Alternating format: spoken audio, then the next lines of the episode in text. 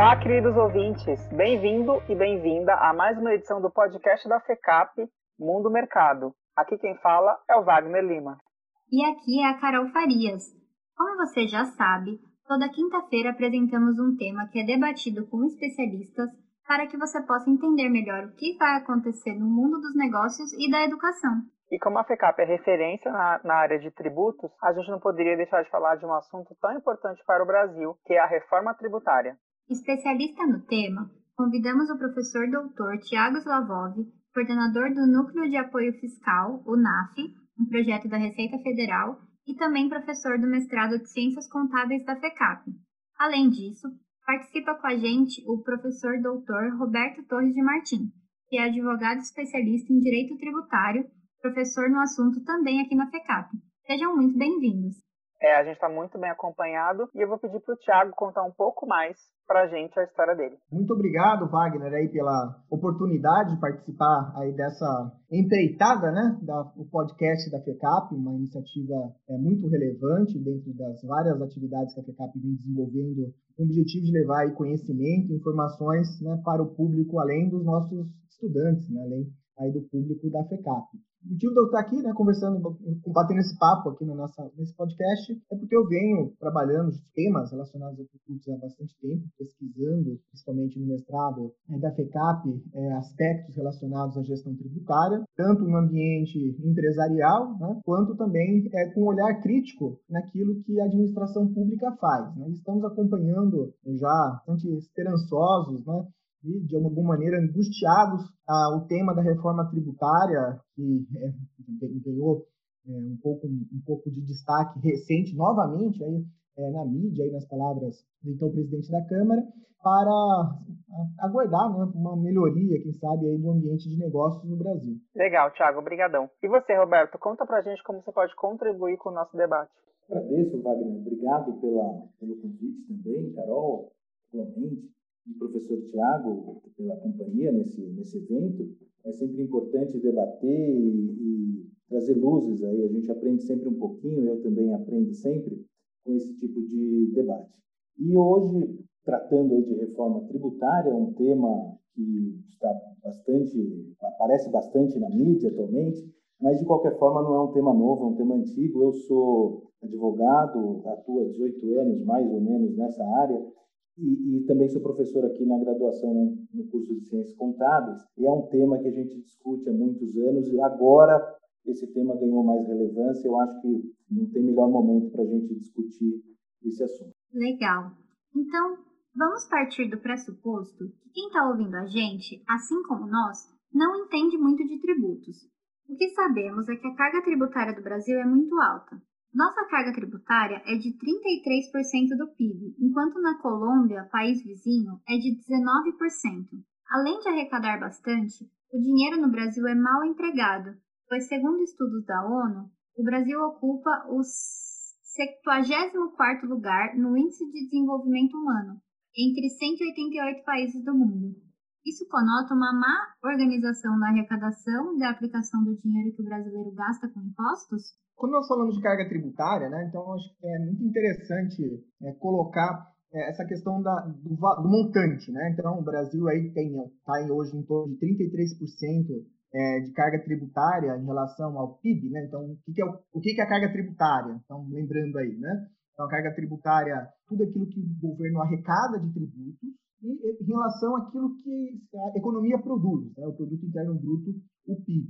Então, essa medida é uma forma de avaliar quanto né, de tributação é, impacta uma determinada economia. O Brasil não tem, e é interessante chamar atenção, né, o dado comparado com um país aí da América Latina, o Brasil não tem a maior carga tributária do mundo. Então, inclusive na média né, da OCDE, o Brasil, até teoricamente, ele está abaixo da média em termos de carga tributária em relação a muitos países aí desenvolvidos, inclusive países de desenvolvimento. O problema principal, e aí você chama bastante atenção, é a qualidade do gasto público. que é muito ruim. Né? Então, se em muitos países a carga tributária pode chegar a 50%, países desenvolvidos, a carga tributária chega a 50%, é, nestes países, né, os benefícios sociais oferecidos pelo Estado aos cidadãos é, são muito maiores, saúde, educação, segurança, bem-estar, a percepção da, daquela, da sociedade é bem diferente da percepção é, que nós temos no Brasil em relação aos serviços públicos. Então, de fato, é, o maior problema não é quanto se paga de tributo, então é quanto se tem é, de retorno desse tributo. E, de alguma maneira, quando você vai lá e compra um produto, quando você compra um produto caro numa loja, né, quem compra um celular moderno, quem compra uma roupa é, e paga um preço mais caro por isso, espera ter um produto de qualidade, espera ter um produto que lhe dê conforto, que lhe dê aí uma tranquilidade em relação, talvez, àquele produto mais barato. E no Brasil, o que se paga efetivamente não é aquilo que se recebe é, do governo, né? então é importante destacar isso. Uma, um outro ponto, professor, que eu gostaria de destacar, essa comparação, como foi feita aqui com a Colômbia, ela, ela também é, ela não traz uma, um entendimento profundo sobre a questão, porque existem, como o professor mencionou, existem vários países com carga tributária acima, com uma entrega de serviço melhor ou pior, e existem outros países com uma carga inferior e com entrega de serviços públicos também inferior. Né? Então, analisar só uh, relação carga versus PIB traz pouca luz aí para o assunto. Eu acho que no Brasil, os problemas maiores que eu vejo na nossa carga, além da falta de, de devolução em serviço, em atendimento público, é o modo que essa carga ela é cobrada dos, dos empresários, das pessoas e da, sociedade de modo geral, e é o que a gente vai discutir isso, porque o que, que nos que torna esse debate sobre reforma tributária tão importante. Então, esse, esse é um ponto interessante. Ah, Roberto, é, eu, concordo, e aí, né, completando, então, quando se fala em, em, quanto se paga de tributo, é importante destacar, e a fala do Roberto é muito pertinente. Aumentar tributos, né, inclusive nas, em períodos eleitorais, nós, nós ouvimos muitas vezes de políticos essa, esse tipo de discussão. Né? Alguns defendem, defendem aumentar né, a carga tributária, aumentar tributos, enquanto outros defendem, inclusive, reduzir tributos. Então, e a fala do Roberto é muito pertinente. Isso não resolve. Porque aumentar a tributação não significa necessariamente aumentar a qualidade do, é, do serviço público, se não houver uma boa gestão, e reduzir a tributação também pode implicar em redução aí de, de da qualidade dos serviços públicos, é, de benefícios para a sociedade. Né? O grande problema, portanto, é quando se pensa, claro, na, forma, na tributação, é a gestão. Né? Então, o que, o que, o Estado, o que o administrador público faz com o dinheiro que está na mão dele. Não é dele, né? É nosso, é dinheiro do cidadão, é dinheiro do contribuinte.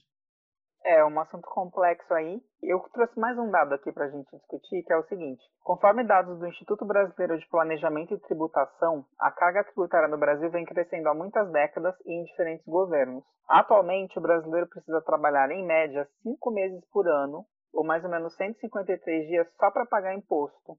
E aí eu queria que vocês falassem um pouco para a gente por que, que isso acontece, se realmente deve ser assim, trabalhar tantos dias do ano para pagar imposto, porque afinal a gente tem que manter os impostos, mantém o Estado né, funcionando e tal.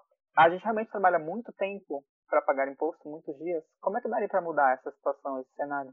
É, o primeiro ponto que você traz ele é bastante interessante porque ele mostra que nas últimas décadas realmente houve um crescimento de, de carga tributária, ou seja, dessa relação do PIB versus é, da carga tributária versus o PIB. Lá no começo da década de 90, a gente tinha alguma coisa em torno de 22,5%, 25%, conforme o ano, e isso foi aumentando até chegar nos atuais 33%. Então, uma pergunta que se faz né, com esse dado é por que, que isso aconteceu?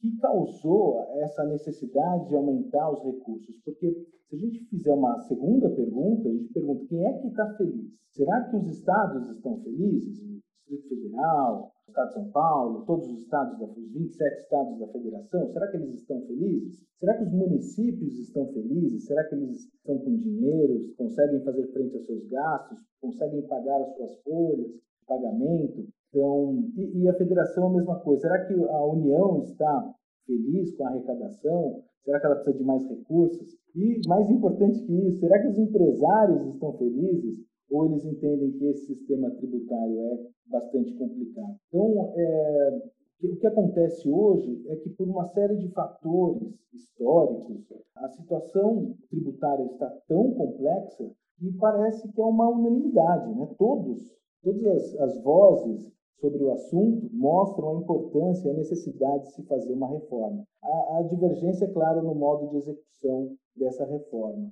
Quanto aos dias que a gente utiliza, que a gente despende aí trabalhando para pagamento de tributos, de modo geral, é, a gente volta àquela, àquela mesma discussão, né?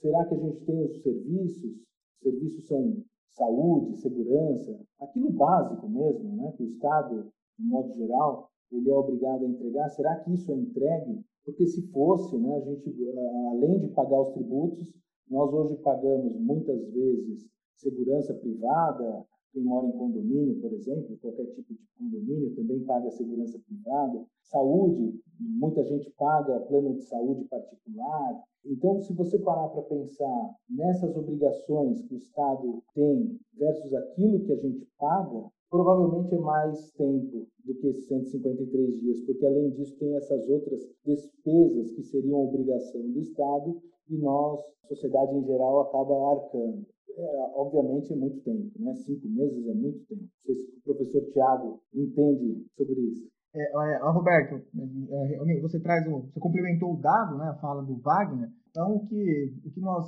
é, sabemos, né, o que nós estudando um pouquinho os tributos, é que de fato lá antes da Constituição, né, você citou lá no início da década de 90, então o fato marcante aí foi a Constituição Federal de 88. Então, até a a definição da Constituição, o Estado brasileiro ele tinha um papel na sociedade, né? um papel no sentido de oferecer benefícios sociais, de presença, o que a gente chama aí da máquina pública no Estado. E a Constituição Federal de 88, ela estabeleceu mais benefícios né, para o cidadão, estabeleceu mais eh, eh, obrigações para o Estado com base nos contribuintes a consequência com uma escolha, né? Isso não foi uma, logicamente não foi uma imposição, foi uma escolha do, do Constituinte em 88. A consequência foi aí a necessidade de mais recursos financeiros, mais tributos para poder bancar a, a máquina pública, para poder bancar principalmente os benefícios sociais concedidos pelo Estado. Só que, logicamente, a definição né, de oferecer mais benefícios exigiria, é o que esperava, infelizmente, é o que nós vivenciamos, isso está claro aí em todas as matérias, é que exigiria um aprimoramento da gestão pública, aprimoramento no sentido de aumentar a eficiência, a palavra-chave é essa, eficiência do gasto público, e não foi o que aconteceu. Então, se discute, de novo, né, bastante o papel do Estado, né, ainda mais esse ano de pandemia, nós percebemos isso com bastante clareza. Pensar lá nos auxílios emergenciais, né, que estão sendo inclusive concedidos ainda é, por conta da pandemia, né? Imagina, imaginem o Brasil sem né, esse tipo de auxílio, se o governo não tivesse recursos, não tivesse orçamento para oferecer esse tipo de auxílio para a população mais carente nesse período que foi aí a pandemia no ano de 2020. Então essa foi uma escolha, né, essa é uma consequência da escolha assumida lá na Constituição de 88.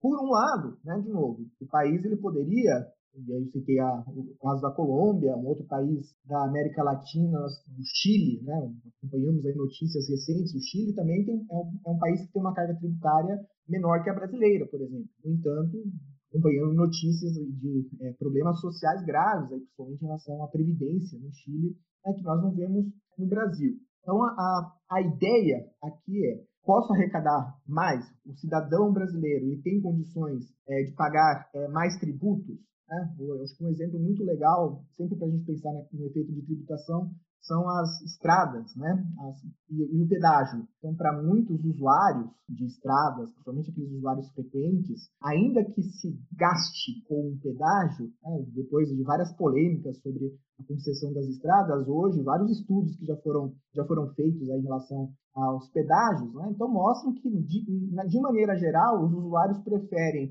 pagar o pedágio uma estrada boa de rodar que é simplesmente ter uma estrada sem manutenção, correndo risco de vida, que gera um gasto né, de manutenção enorme para o veículo, é, sem pagar o pedágio. Então, o usuário prefere isso. O problema no nosso caso é que nós não temos opção, nós temos que pagar o tributo, nós temos que pagar, a gente tem que trabalhar bastante né, é, para isso, como é, o dado é, revela, sem ter necessariamente esse benefício tão claro. Então, de novo, algumas medidas pontuais, saúde, educação, a segurança, ela existe, né? mas é, não na proporção, né? acho que o, o que é oferecido é, pelo Estado, não necessariamente na proporção daquilo que é arrecadado. Né? Então, infelizmente, é, é uma discussão, inclusive, no mundo empresarial. Né? Então, muitas organizações viram isso acontecer agora, principalmente por conta da pandemia. Quando se fala de receitas e custos, numa organização, é, gerar receita, né, por exemplo, pode, às vezes pode parecer até mais fácil do que reduzir custo. Porque gerar receita numa situação de pandemia, por exemplo, muitas empresas migraram, por exemplo, para o comércio eletrônico, né? buscaram outros mercados, passaram a exportar.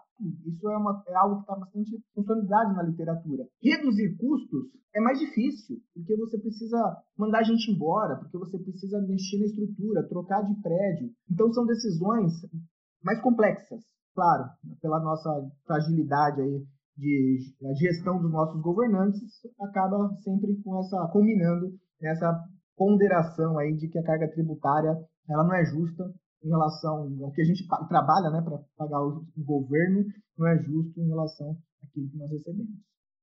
Outros dois dados relevantes de estudo do Banco Mundial mostram que o Brasil está entre os cinco piores dentre, pasmem, 188 países nos colocando na posição 124 no ranking de, bom país, de bons países para fazer negócio. Ou seja, o Brasil é um dos piores do mundo para se investir. Por que, que isso ocorre? Olha, essa é uma resposta complexa, né? Do ponto de vista estritamente tributário, esquecendo outros aspectos sociais, de logística e etc., né? mas do ponto de vista estritamente tributário, o Brasil tem uma carga tributária única no mundo, para dizer, dizer o mínimo. Né?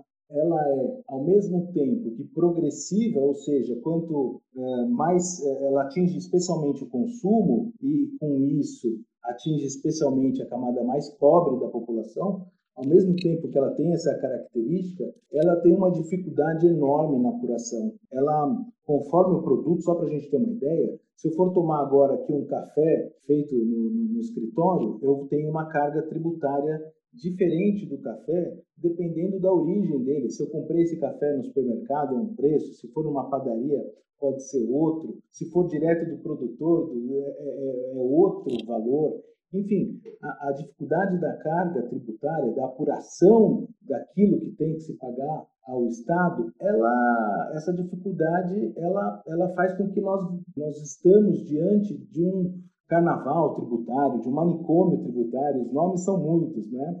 Então, essa unanimidade que eu falei há pouco, todos, praticamente todas as pessoas que, que analisam esse assunto, elas entendem que é necessária realmente uma alteração desse sistema, isso é, tem uma razão né, histórica. Essa dificuldade ela ocorre porque fizemos algumas escolhas na década de 60, 70 no campo da tributação, como por exemplo a tributação do IPI do modo que é hoje, a tributação do ICMS então do modo que é hoje, e a gente acabou não evoluindo esses sistemas de tributação da década de 60, 70, esses sistemas não se alteraram muito acompanhando o que há no exterior de mais moderno, como, por exemplo, o IVA, que é essas duas propostas, ou três propostas que caminham no Congresso, existem mais, mas as três principais, elas tentam, de algum modo, trazer um sistema de tributação sobre valor adicionado, e não como é hoje, tema complicado, que cada produto tem uma alíquota diferente,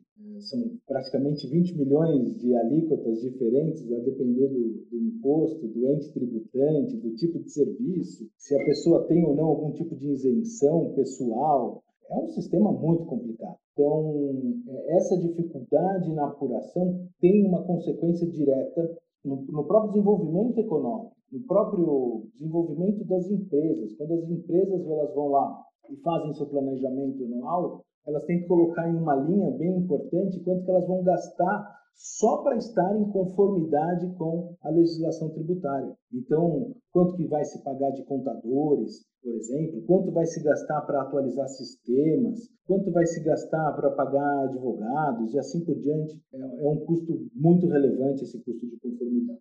Então, esse é um problema.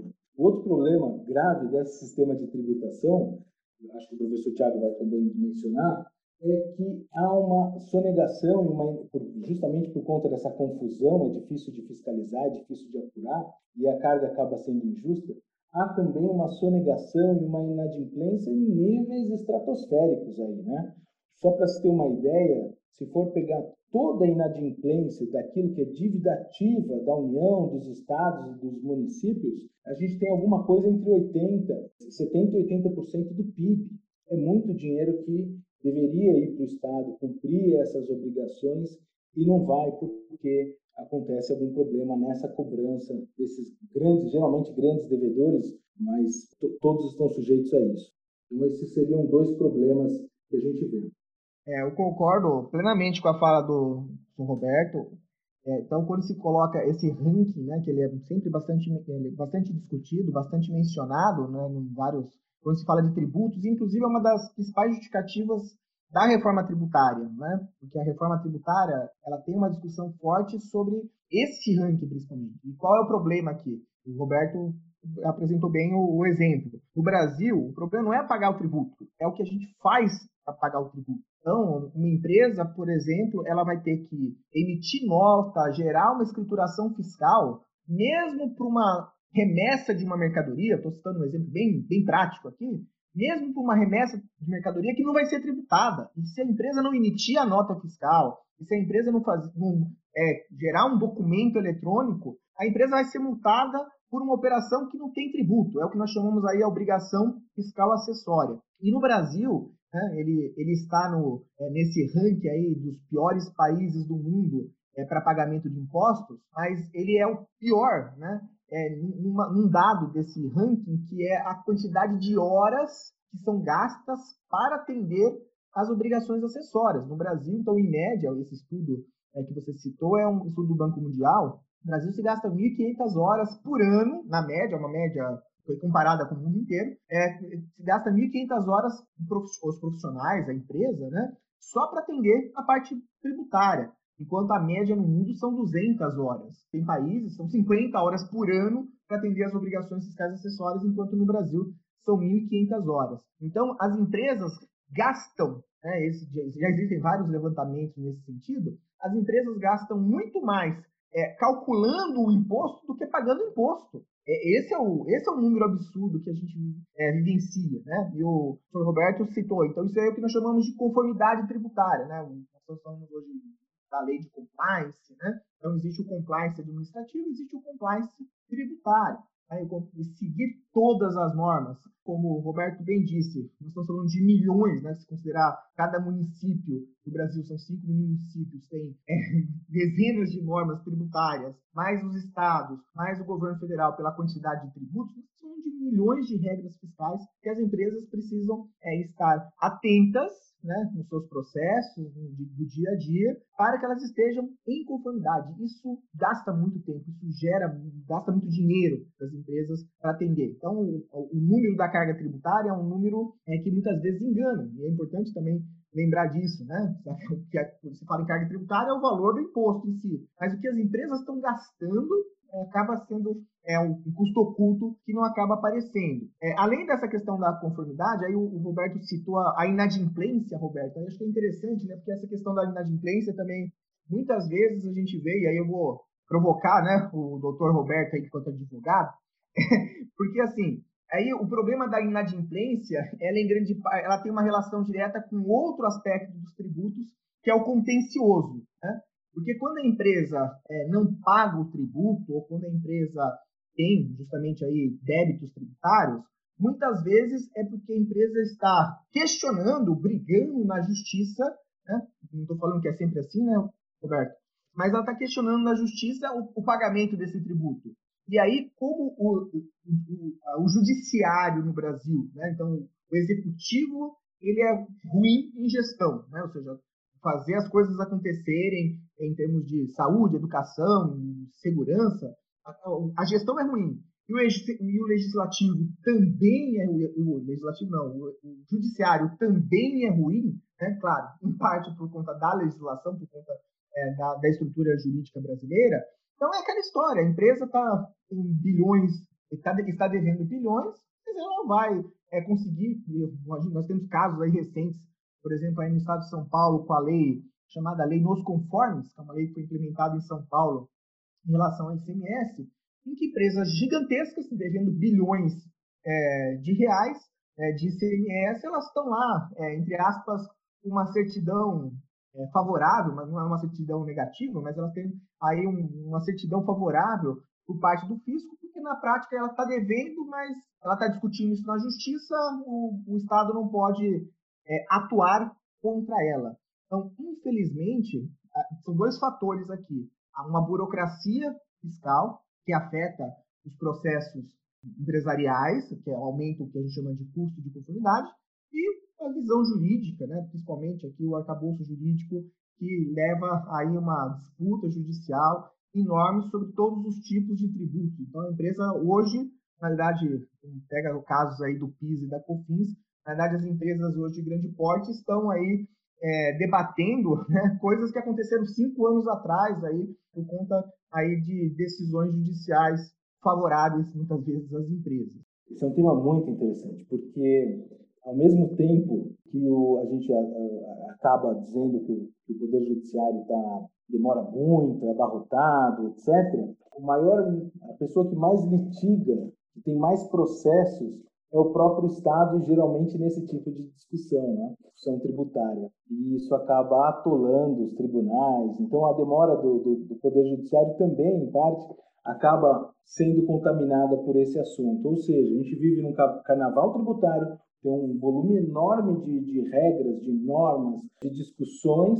Isso afeta diretamente a competitividade da empre das empresas, aumenta o custo das empresas, ao mesmo tempo gera um contencioso enorme, gera uma dívida ativa, isso que não se consegue cobrar, e vira, acaba virando um ciclo, porque aí depois, para resolver essas situações, se cria um sistema de refis, normalmente anual ou a cada três, quatro anos, vem algum sistema de, desse tipo, né, de refis, para tentar resolver o passado e vida que segue para frente, né, de algum modo, e isso acaba virando um círculo viciado, né, um problema vai aumentando cada vez mais o outro e aí a gente se vê inserido nesse carnaval que é o nosso sistema tributário atual, com todos esses problemas.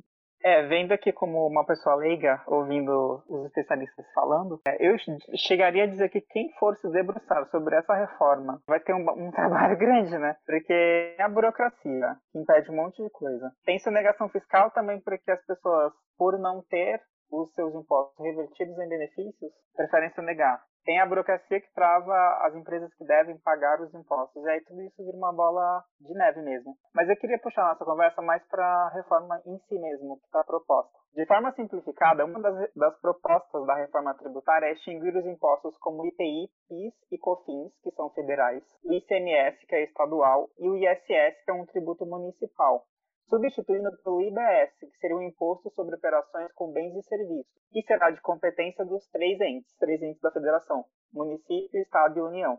E aí eu queria saber de vocês o que isso significa na prática, como isso muda para as empresas e para nós cidadãos comuns. Wagner, assim, é, são três propostas, né? Tem uma que o governo, o executivo, né? O governo encaminhou aí é, no segundo semestre, só tratando dos tributos federais, e existem duas PECs né, que estão tramitando é, no Congresso e no Senado, basicamente hoje já estão quase que alinhavadas, é, que alcançam também os tributos estaduais e municipais. Na prática, a proposta, essa reforma tributária, o que, que ela tem como principal impacto? É simplificar essa confusão que eu e o Roberto descrevemos. Então, hoje, quando uma empresa emite uma nota fiscal, quando você vai lá e compra um produto, né, no e-commerce, por exemplo, então, inicialmente, você tem é, tribu os, os, tributos sobre vendas, ICMS, IPI, PIS, COFINS. Existe também o imposto de renda, contribuição social, mas esses são os quatro principais, ICMS, IPI, PIS, COFINS, isso falando é, no caso de venda de mercadorias. problema, e o Roberto fez essa, essa, é, fez essa fala. O café, né, ele deu o exemplo do café, o, o, o mesmo produto a depender, a depender do destinatário, a depender da localização, a depender aí da, de alguma característica específica daquele produto, né, ele vai ter uma tributação diferente. O queijo parmesão não tem o mesmo mesma carga tributária do queijo gorgonzola. Então isso é um caos. A proposta, portanto, de reforma tributária, e é importante quando se fala de reforma tributária, a princípio, as propostas, elas é, declaradamente, não quer dizer que isso vai acontecer, mas é de, o que está no papel, que as, as reformas não buscam alterar carga tributária. Então, pelo menos no primeiro momento, a, a ideia é simplificar, né? então transformar esses vários tributos em um único tributo, a CBS ou IBS, dependendo da proposta apresentada. Isso é bom? É, né? É bom porque, de novo, lembra que eu falei das 1.500 horas. Então, se hoje a empresa gasta 1.500 horas para é, atender a obrigação fiscal acessória, ainda que, por exemplo, a alíquota do imposto não seja alterada, ainda que a carga tributária fosse a mesma, se a empresa conseguir reduzir custos para atender às obrigações fiscais acessórias, essa economia pode se reverter em redução de preço dos produtos. Um exemplo hipotético. Então, o foco não é a carga tributária, o foco da reforma tributária é a simplificação. Com essa simplificação, é claro, também o Brasil pode melhorar aí para investidores estrangeiros, né, olhando aí todos esses rankings que colocam o Brasil sempre nos piores lugares para fazer negócios. Então, também os, é, os estrangeiros podem vão, vão passar a enxergar né, o Brasil com um ambiente é, mais propício é, para fazer negócios. E o outro fator é a questão da, justamente do judiciário, é a questão do contencioso. Né? Então, as, quando eu falo contencioso, aqui fica claro as disputas, né? a controvérsia.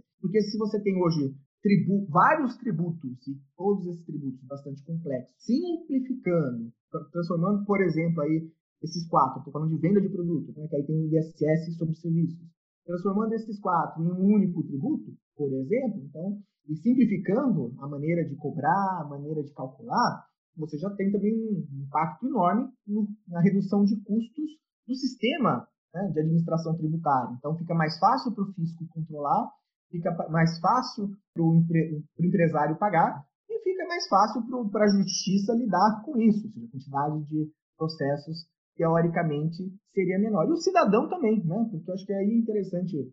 Porque quando você é, compra um produto, é, o Wagner fez esse comentário, né? O Roberto, o Roberto explicou e o Wagner é que complementou isso. Quando você compra um produto, você olha lá aquele monte de imposto, um monte de I, não sei o que lá, I, não sei o que lá, não sabe o que significa aquilo. Imagine um sistema tributário onde quando você compra um produto, você sabe que daquele produto exatamente, e não como é hoje, que tem algumas informações que aparecem lá, mas é um aproximado, aproximado exatamente se você comprou um produto por 100, 10 reais é o que você está mandando para o governo. Então, é, hoje já existe uma lei de transparência fiscal que exige aí que se destaque a média, mas, de novo, média, estatisticamente, pode não representar muita coisa exatamente daquele, daquela operação. Agora, se você tem uma nota fiscal, olha, você está comprando 10 reais, está indo para o governo, está indo direto para o Estado, o próprio cidadão passa a exercer é, o que a gente chama aí de cidadania fiscal, Wagner. Então, a sua fala foi legal. O cidadão, ele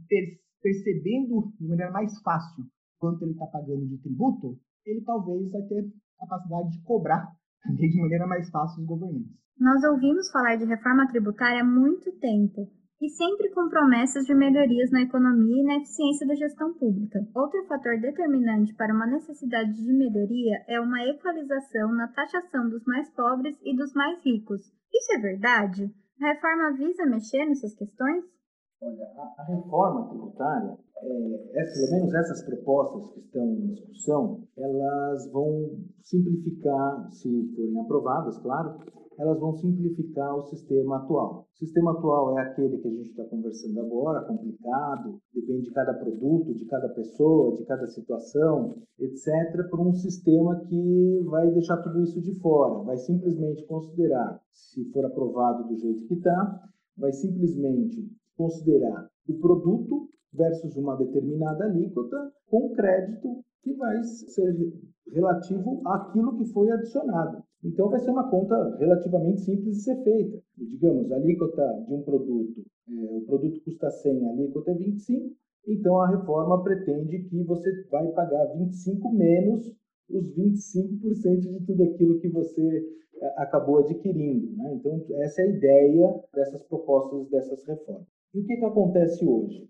Quando a gente fala em, em tributos que incidem sobre o consumo, automaticamente as pessoas, e aí há uma equalização de alíquotas, as pessoas mais pobres elas vão, infelizmente, vão pagar mais tributos proporcionalmente aos, à sua capacidade. Então, atualmente há um problema grave de progressividade, as reformas possivelmente manterão esse problema. Então, essas reformas não tratam de taxar mais os mais ricos, por exemplo. Né? Até porque esse assunto é bem discutível se isso seria bom ou ruim. O que os defensores dessas duas propostas eles assumem é que, ao invés de deixar isso para o campo fiscal, ou seja, ao invés de o, direito, o, sistema de tributação pensar em taxar mais o mais rico ou taxar menos o, mais pobre, é deixar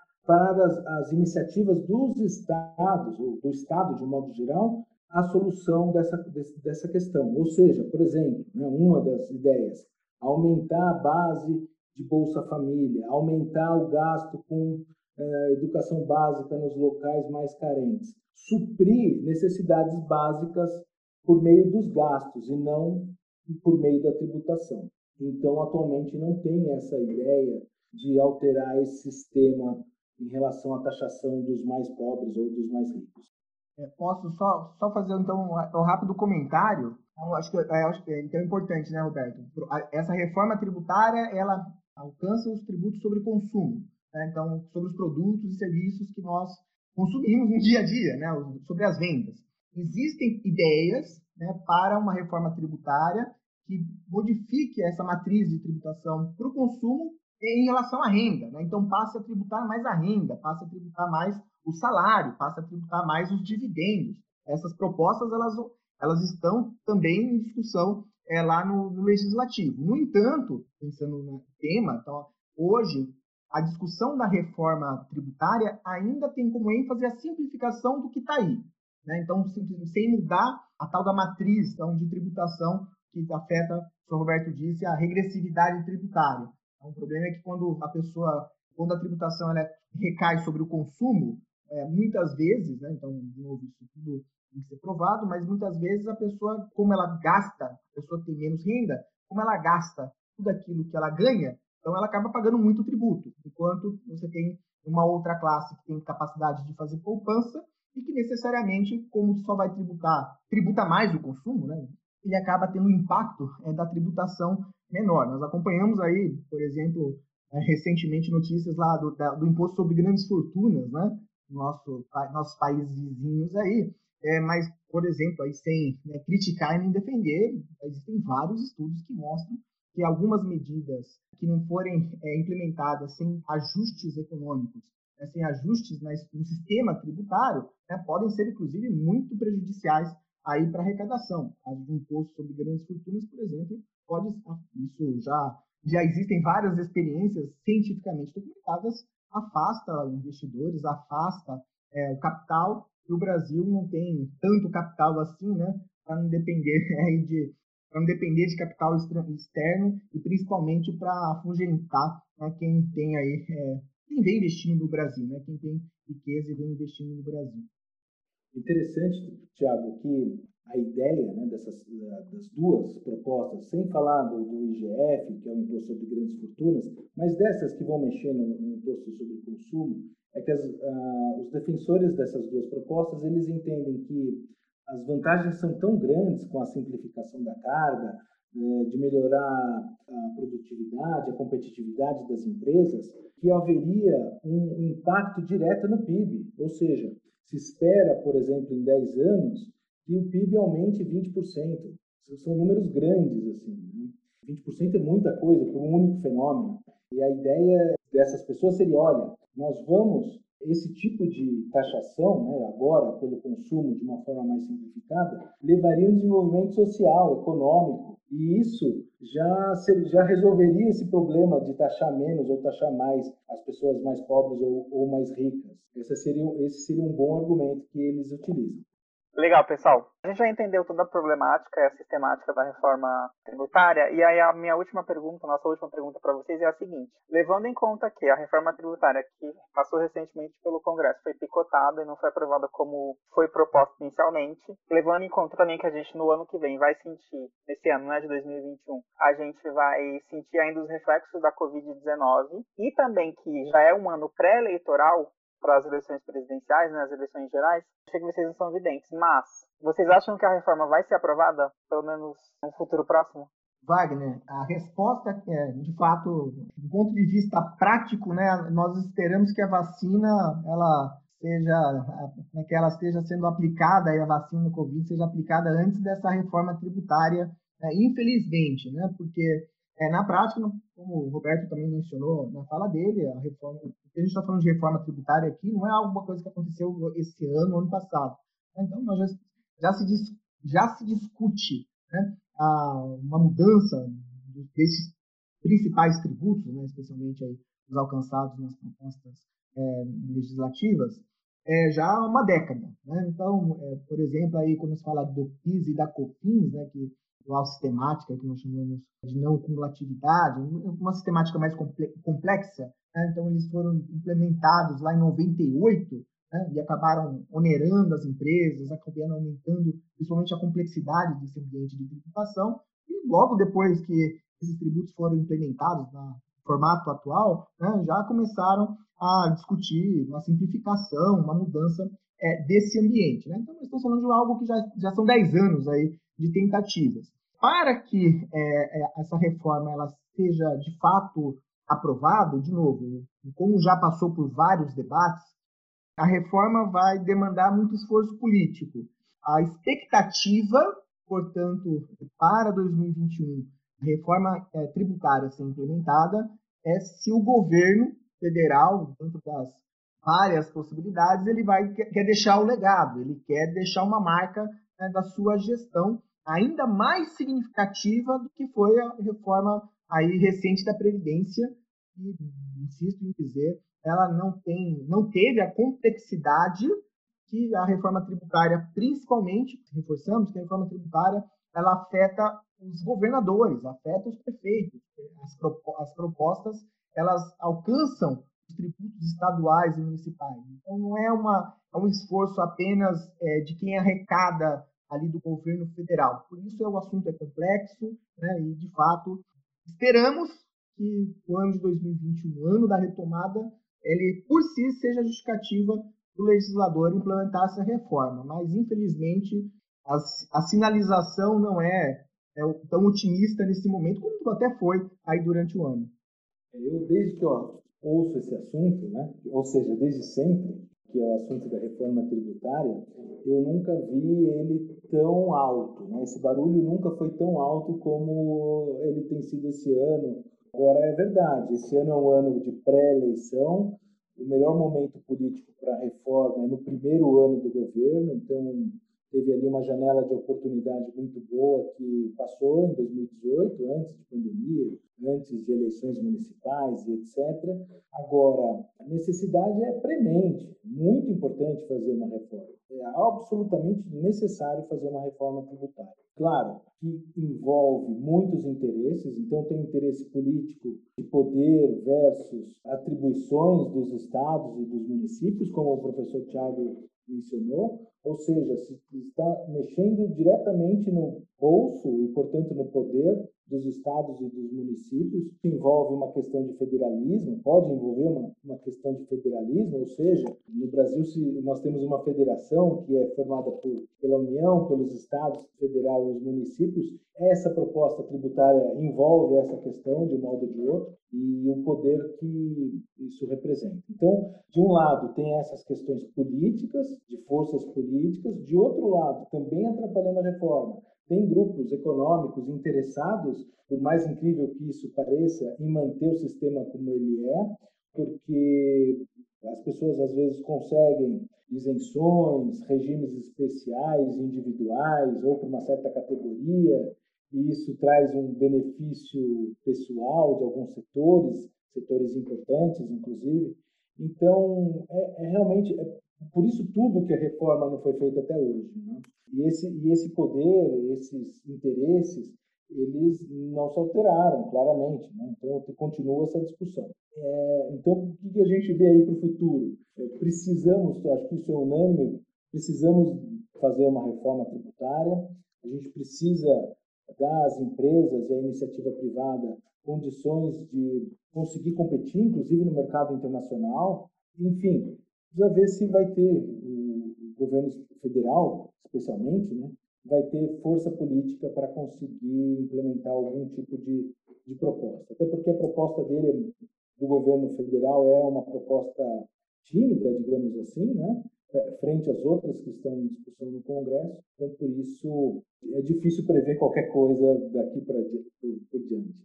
Muito obrigada, professor Tiago. Muito obrigado, Roberto, por tentar desvendar esse emaranhado de coisa que é a tributação no Brasil.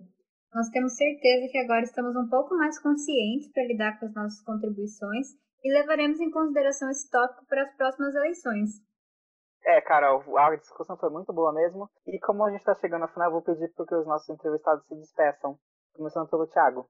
Bem, muito obrigado pela oportunidade, parabéns pelo trabalho. Né? Então, o podcast da FECAP aí, inaugurando aí mais uma, um canal de comunicação né, na nossa instituição.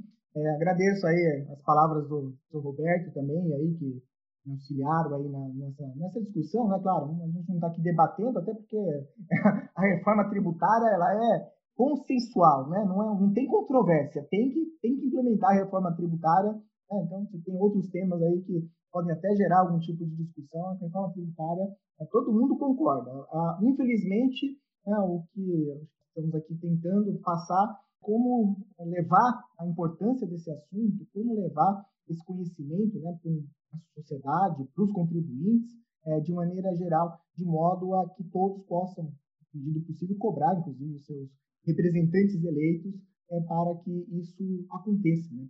Legal, Thiago, brigadão. Você, Roberto, por favor, pode se despedir dos nossos ouvintes? Eu agradeço também essa oportunidade e minha primeira participação num podcast como esse. Agradeço a você, Wagner, Carol, pela, pela oportunidade. Também agradeço ao professor Tiago pela nossa discussão e a FECAP por trazer mais esse modo de interação com a sociedade, de trazer informações para a sociedade, cumprindo aí a função que ela faz há tanto tempo, né, há mais de 100 anos. Então eu agradeço mais uma vez e fico à disposição. Obrigado. É, eu acredito que esse tema renderia pelo menos uns três episódios para que a gente pudesse debater todos os lados da reforma tributária. E você que está ouvindo a gente, o que, que acha do assunto, hein? Caso tenha ficado alguma dúvida, envie um e-mail para a gente no endereço podcast.fecap.br que a gente vai responder as suas perguntas. Queremos agradecer também por nos acompanhar até aqui e desejar que 2021 traga para nós muita coisa boa, principalmente uma vacina contra a Covid-19. Até a semana que vem! A gente fica por aqui. Até mais.